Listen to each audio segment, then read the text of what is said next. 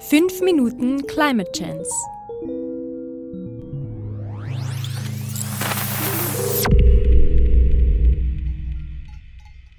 Folge 42. Schnitzel mit Reis. Hey du Bauer, weißt du, was ich gelesen habe neulich?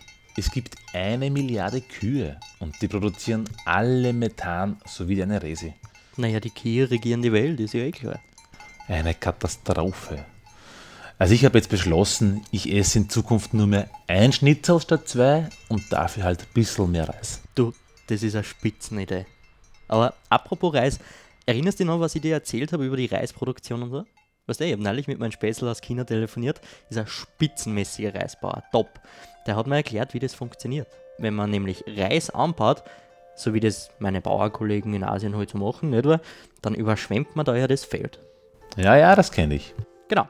Und dabei erzeugt man den perfekten Lebensraum für bestimmte Bakterien, genauer gesagt Methan produzierende Bakterien. Die lieben es in den Reisfeldern.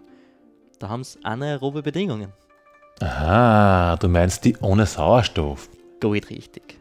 Unter diesen Bedingungen zerlegen die Bakterien der organische Biomasse, also abgestorbene Pflanzenteile und so Zeug, die dann aber die Nahrung nicht verbrennen, so wie alle anderen Lebewesen, weil ohne Sauerstoff geht ja da nicht viel, nicht wahr? Sondern machen eine Methanogenese.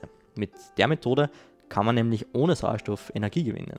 Und weil es dort halt so schön ist und die dort so viel zum Zlegen haben und man dort also gut leben kann als Bakterium, vermehren sie sich da gern und produzieren haufenweise Methan.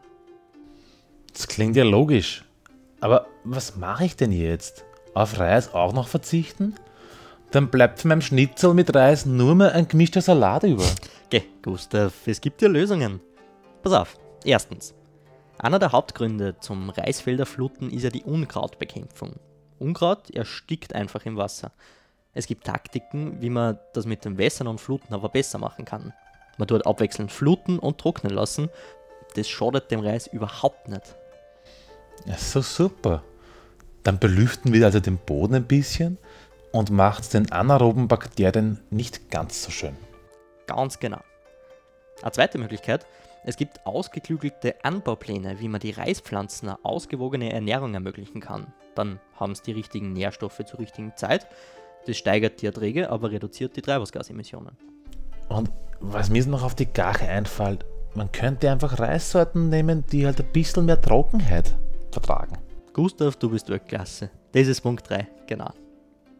Ja, und dann gibt es jetzt noch was, oder wie? Ja, sicher. Eine vierte Taktik gibt es auch noch im Bereich Bodenbearbeitung nämlich. Anscheinend macht es einen Unterschied, wie man den Boden ackert beim Reisanbauen. Ja, eine Spitze. Dann gibt es ja richtig einen Plan. Voll.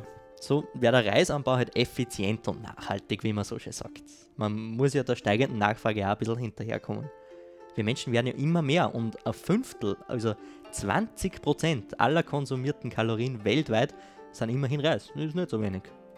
Aber so gangert das nicht, ohne den Klimawandel zu beschleunigen oder ihn vielleicht sogar ein bisschen abzuschwächen. Es gibt sogar extra verschiedene Vorschläge für kleine Bauern oder halt dann auch für riesengroße Bauern. Na, dann habe ich jetzt überhaupt kein schlechtes Gewissen mehr wegen meiner Reisbeilage. Das Einzige, was noch fehlt. Reisanbau ist ja, sagen wir, eher eine traditionelle Geschichte, nicht wahr? Darum muss man halt die Bauern und die Bäuerinnen auch erreichen mit solchen Spitzenideen aus der Wissenschaft.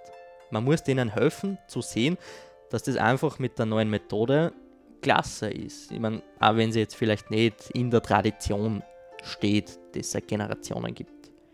Immerhin schafft man mit diesem Feucht-Trockenspiel Reduktion der Methanemissionen auf ungefähr die Hälfte. Und Lachgas wird sogar auch noch ein bisschen was eingespart.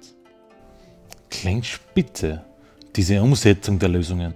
Ja, und es kostet angeblich nichts. Also, das meint zumindest das Project Drawdown. Die publizieren Lösungen für den Klimawandel. Ich muss sagen, ich bezweifle halt ein bisschen, dass die da mit eingerechnet haben, dass Bildung und Weiterbildung auch was kostet. Aber auf lange Sicht spart man sich dann doch einiges an Geld und an Wasser und außerdem eine Riesenmenge Treibhausgase. So lobe mir das. 5 Minuten Climate Chance.